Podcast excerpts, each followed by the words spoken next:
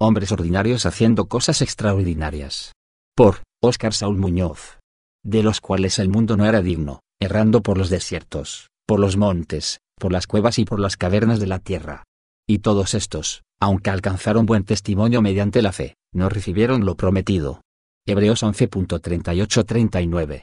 En Hebreos capítulo 11 nos encontramos con una lista de hombres tan comunes y corrientes como cualquiera. Esta lista nos presenta a los héroes de la fe, la nube de testigos que murieron sin haber recibido lo prometido sino mirándolo de lejos, y creyéndolo, y saludándolo, y confesando que eran extranjeros y peregrinos sobre la tierra.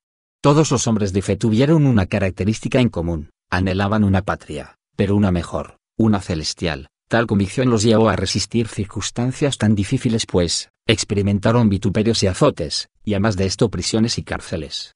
Fueron apedreados, aserrados, puestos a prueba, muertos a filo de espada. Anduvieron de acá para allá cubiertos de pieles de ovejas y de cabras, pobres, angustiados, maltratados, de los cuales el mundo no era digno, errando por los desiertos, por los montes, por las cuevas y por las cavernas de la tierra. Tales hombres merecen ser tratados con honor por nuestra parte, la Biblia declara que el mundo no era digno de ellos, qué increíble, pienso que igual para algunos de nosotros tampoco. Nos han regalado tal espectáculo de fe que deberíamos avergonzarnos.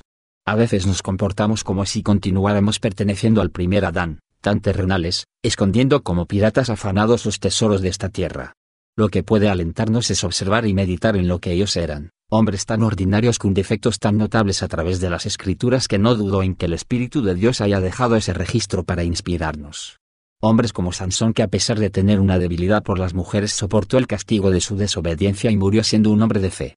Si nos detenemos a observar la vida del rey David descubriremos que no está falto de caídas y defectos, a pesar de ello fue llamado una persona conforme al corazón de Dios siendo semejantes a nosotros, padeciendo las mismas tentaciones, sujetos a las mismas pasiones, aun cuando su corazón los reprendía, sabían que mayor que su corazón es Dios, confianza tenían en aquel que se les había revelado, luchando en esperanza contra esperanza, esforzándose por mantenerse firmes, y descansando en la gran misericordia y fidelidad de Dios.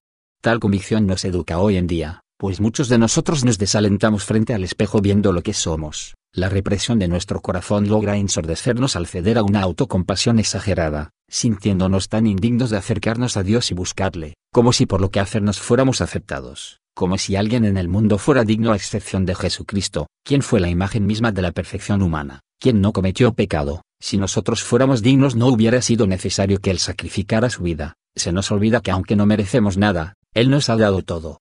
Levantemos nuestra mirada a lo alto, recordemos de dónde viene nuestro socorro, acerquémonos con total confianza al trono de la gracia y mantengámonos humillados ante nuestro Creador, que no se le olvide al alma regenerada que Dios ya no es más el juez que le condenará, sino que hoy y para siempre será su Padre eterno. Bien es para nosotros sentirnos miserables indignos para Él, pero ese sentimiento debería ir acompañado con el conocimiento y la sensación de que somos muy amados, aceptados y predestinados para ser sus herederos, con esta convicción cederemos alegremente a doblar nuestras rodillas ante Él y entregarle nuestras coronas. Alégrate Hijo de Dios, esa corona no será quitada de sobre tu cabeza para siempre, vienes para ti y para tu alma. Deleitarte en el amor de Dios, no van a gloriarte en tu sabiduría, ni tampoco en tu valentía, mas puedes alabarte en esto, en que conoces quién es tu Dios y que Él te conoce a ti. Somos vasos de barro en los cuales se ha depositado tanta gloria, hombres y mujeres tan ordinarios que por medio de la fe en Dios pueden lograr hacer cosas extraordinarias. Por tanto, nosotros también, teniendo en derredor nuestro tan grande nube de testigos, despojémonos de todo peso y del pecado que nos asedia, y corramos con paciencia la carrera que tenemos por delante. Así sea. Te invitamos a leer nuestra serie, El exilio del hombre. Visita nuestra página, www.amantedelaverdad.com. Recuerda que únicamente somos libres siendo esclavos de la verdad. Bendiciones.